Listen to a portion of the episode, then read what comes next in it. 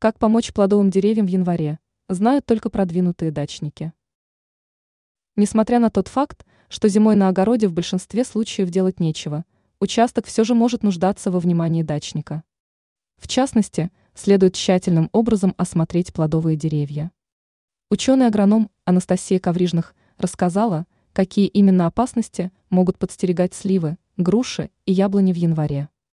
По заверениям эксперта, возможные проблемы игнорировать не стоит, иначе об урожае придется только мечтать. Совет для дачников. В том случае, если на улице наблюдались обильные снегопады, стоит немедленно отправиться в огород и обследовать ветви деревьев. При необходимости нужно отряхнуть деревья от снега, чтобы их ветви не сломались под давлением атмосферных осадков. Также нужно осмотреть приствольные круги слив, груш и яблонь.